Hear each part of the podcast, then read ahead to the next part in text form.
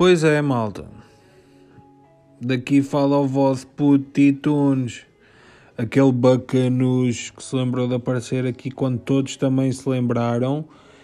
E isto volta a fazer sentido, porque se voltamos a confinar, a malta voltou a abrir os podcasts e a ser mais interativa aí com a malta do próprio.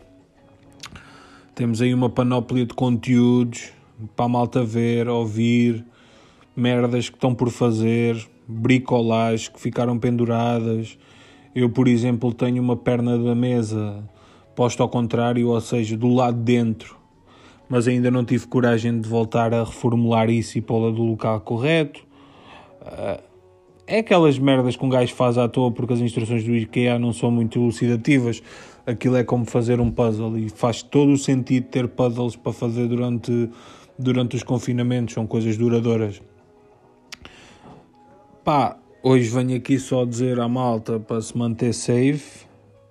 Um, e pronto, o que é que eu posso dizer mais?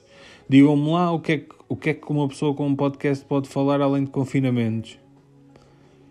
Eu, eu só faço isto quando estou fechado em casa, na verdade, eu sou coerente com isto. É quando estou fechado, quando me mandam para casa, tipo, já não podes trabalhar porque andei o bicho. Por isso vais para casa. É aí a altura que eu lembro, tipo, ia, bora, vou fazer um episódio do podcast.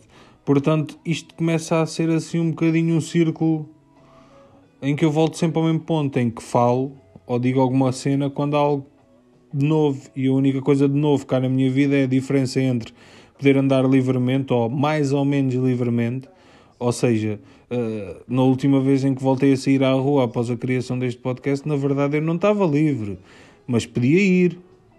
Ou seja, não era multado por ir. Agora sempre que vou, posso ser multado. Tenho a sorte de ter um cão.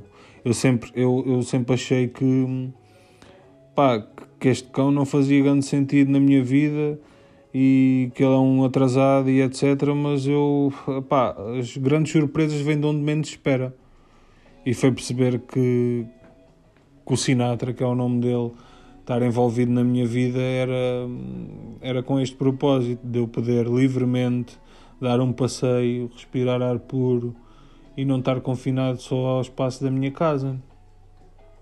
Obrigado, Sinatra, por fazeres com que eu não me encha de multas só porque quero ir arejar as ideias.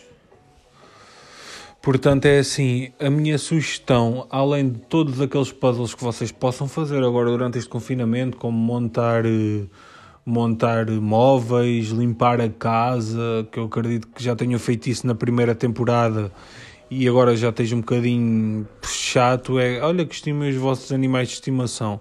Caso não tenham nenhum, pá, pensem no quão importante pode ser ter um, porque não sabemos na verdade quando é que vamos sair disto e isso é uma salvaguarda para vocês não andarem a infringir a lei, a fugir à polícia, a meter a máscara quando vem o carro da polícia ao longe, a estar constantemente a dizer que vão às compras. Pá, na verdade, adotem um animal porque há muitos a precisarem de uma casa, a precisarem de amor, um cantinho do lar. Pá.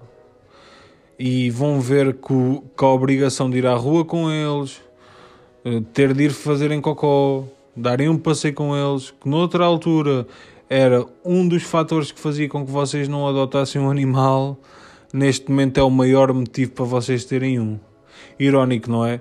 Eu até, eu até começo a achar que aquela ideia de que isto veio do an e o caralho e foi um bacana que comeu um, um morcego e não sei quê, ou que isto foi fabricado, não faz sentido nenhum. Isto é todo um complô dos animais de estimação.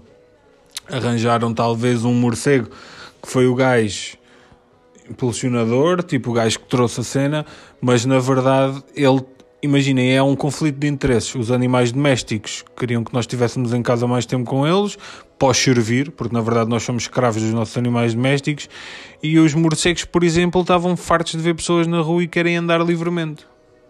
E é isto. E eles também sabem como curar isto, só que enquanto eles não se fartarem de ter os, no caso dos gados, a ceninha dos cocós limpinha, a comidinha sempre em dia, sem restinhos, sempre a aguinha. Os cãezinhos, enquanto não se fartarem de mandar giros e tudo mais, isto não acaba, meus putos. Portanto, estimem animais, adotem animais.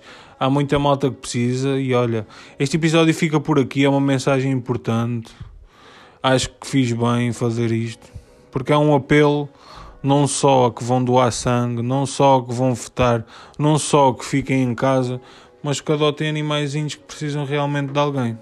Tá? Props para os meus putos aí. Fiquem bem.